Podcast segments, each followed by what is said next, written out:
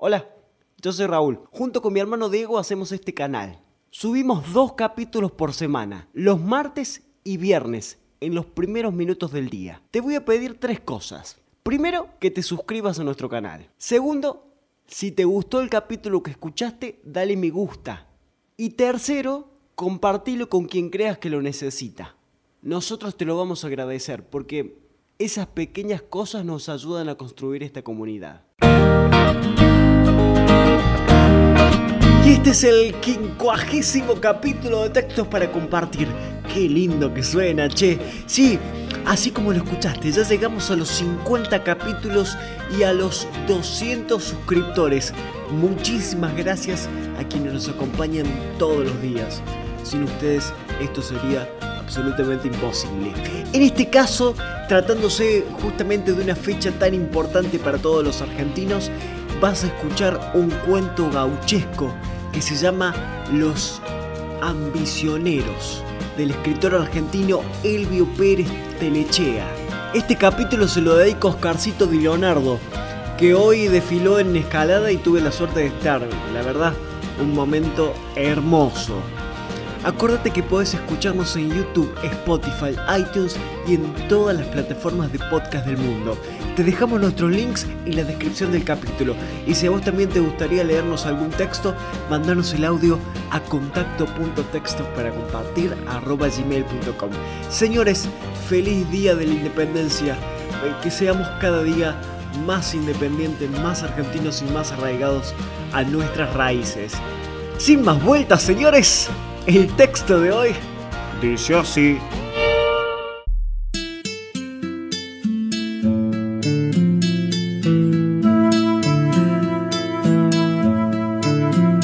Cuando el tatú pasó rozándole las piernas, acosado por el perro, notó que era un animal enorme.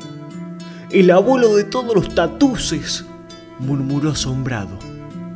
El perro ya estaba escarbando furiosamente metido en la cueva. Lo apartó y empezó a trabajar con su cuchillo. Por un rato sintió el ruido que hacía el animal escarbando cueva adentro. Después se fue haciendo más y más lejano. Se sentó en la barranca y armó un cigarro, pensativo. Pasó el tren nocturno haciendo temblar los cerros. Guzmán rumbió para su rancho. Venía amaneciendo. El rancho está en un pequeño triángulo que hace el camino, al doblar para cruzar la vía, al lado de un cerro enorme, que achata el rancho más aún contra la tierra. Después la calle, la vía, el arroyo bajando y cantando siempre. Enfrente otro cerro imponente. Nadie sabe el origen del rancho, ni si es de él o de quién. Está allí hace tiempo, con Guzmán adentro. Rara vez sale de día. Allá a las cansadas llega el boliche de López. Viene por la vía encorvado y siempre mirando el suelo, con el perro pegado a sus talones. Los otros perros salen gruñendo al paso de la yunta. Olfatean a Guzmán, después al perro. Ambos siguen su camino, sin siquiera mirarlos. Es chico y contrahecho, con ojos encapotados, que parecen no mirar. Unos pelos hirsutos, a manera de barba. Hijo de incesto, según dicen usa ropas de color y edad indescifrables, como él. El perro también es viejo, casi ciego, de raza desconocida. Rancho, perro y hombre parecen hechos el uno para el otro. En el boliche están las horas recostado en el mostrador, sin moverse ni hablar, mirando el piso. El perro a sus pies tampoco se mueve. Los paisanos que lo creen sordo chichonean a López. Salió el bicho de la cueva, don López. De esta está hecho. El hombre es gastador. Cada vez iba espaciando más las salidas, metiéndose más aún dentro de sí mismo. Está acostado en la cama baja, hecha con palos de monte. Piensa en el tatú. Piensa y piensa. Ve claro que el perro no lo va a poder sujetar. Escarbar a cuchillo, imposible. Echar agua en la cueva, una cueva sin fin, no se podía ni pensar. Encontró una sola posibilidad, muy difícil de cazarlo. Cuando el tatú saliera a comer, en la madrugada mandaría el perro a encuevarlo.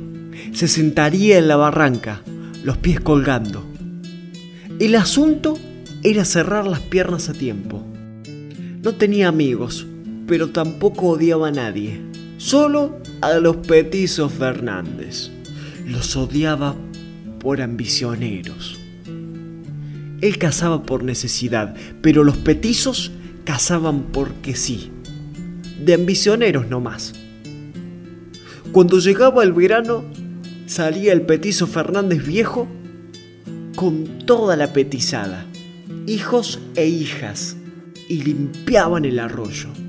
Cazaban con lazo y fija y no dejaban ni las viejas del agua.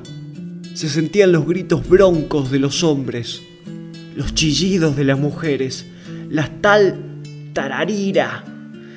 Ataje ahí, padre nomás. Iban seis, iban siete.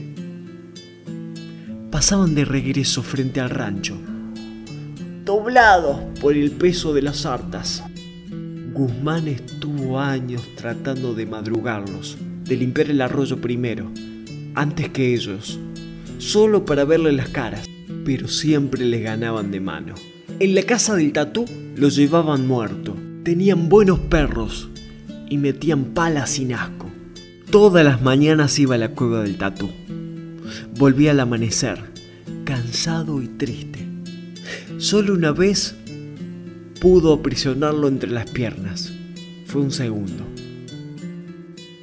El tatú lo arañó todo y se fue cueva adentro. Guzmán cayó al suelo, maldiciendo y, y pegándole puñetazos a la tierra. Lloró por primera vez en su vida, convulsionado todo el cuerpo. Largo rato estuvo ahí. Te voy a cazar, cascarudo viejo, te voy a cazar, cascarudo viejo.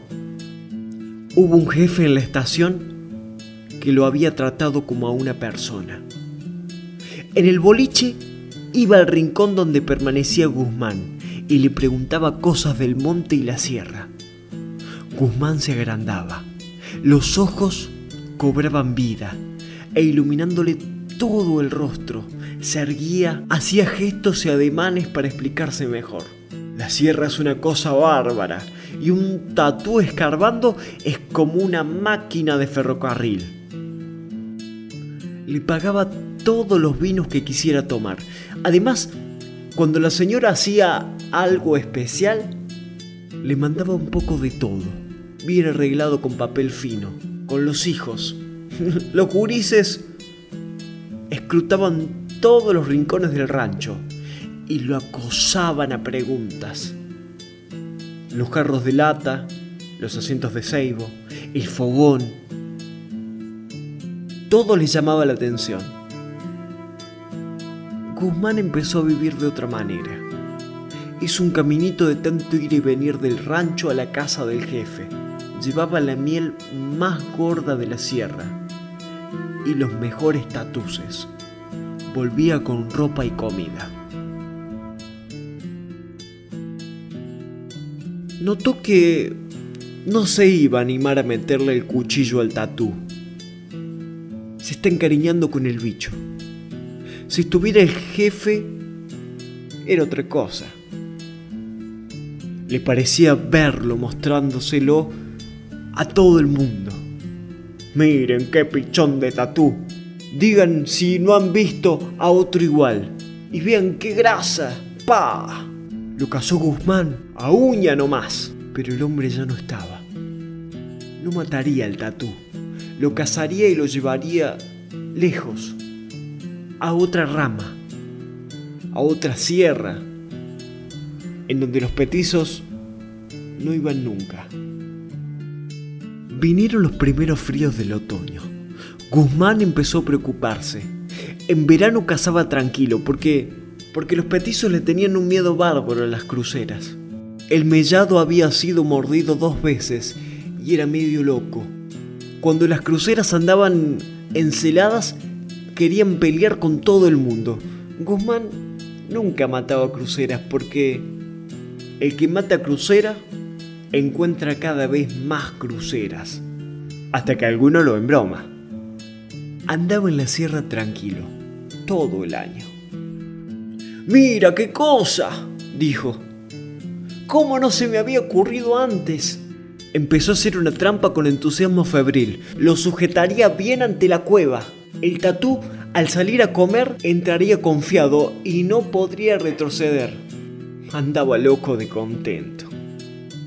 Sintió ruido de gente en la madrugada, pasando junto al rancho. Se sobresaltó. Uno de los petizos Fernández iba diciendo, nunca había visto un tatú tan grande. Nunca había visto un cascarudo tan grande. Debe ser el abuelo de todos los tatuces. Guzmán salió a la puerta del rancho. La luna sacaba destellos al cuchillo. ¡Ambicioneros! ¡Ambicioneros de porquería! Me cazaron el tatú. Vénganse en todos sucios, que los voy a coser a puñaladas. Está loco, dijo uno. Más loco que antes, querrás decir. Siguieron caminando despacio, seguidos por la voz quebrada de Guzmán.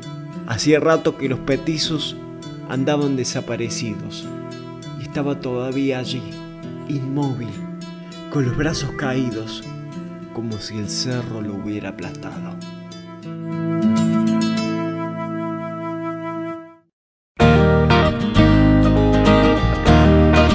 Y este fue el capítulo de hoy. Si estás escuchándonos desde nuestro canal en YouTube y no te suscribiste, te pido que lo hagas. Te muestro cómo hacerlo. Mirá, abajo del video está el botón suscribirse. Le das clic ahí y en la campanita para que te lleguen todos nuestros videos. Le das me gusta haciendo clic en la manito para arriba. Y más abajo, en los comentarios, te pido que nos cuentes qué te pareció el capítulo de hoy. Y lo más importante, que nos digas en qué podemos mejorar, porque nosotros somos eternos aprendices y tu opinión nos enriquece. Mándanos el texto que te gustaría que leamos a contacto.textos para compartir gmail.com y compartí nuestro contenido con quien creas que lo necesite. Esto es Textos para Compartir, la manera más simple de difundir cultura. Muchas gracias por estar. Hasta la próxima. Éxitos.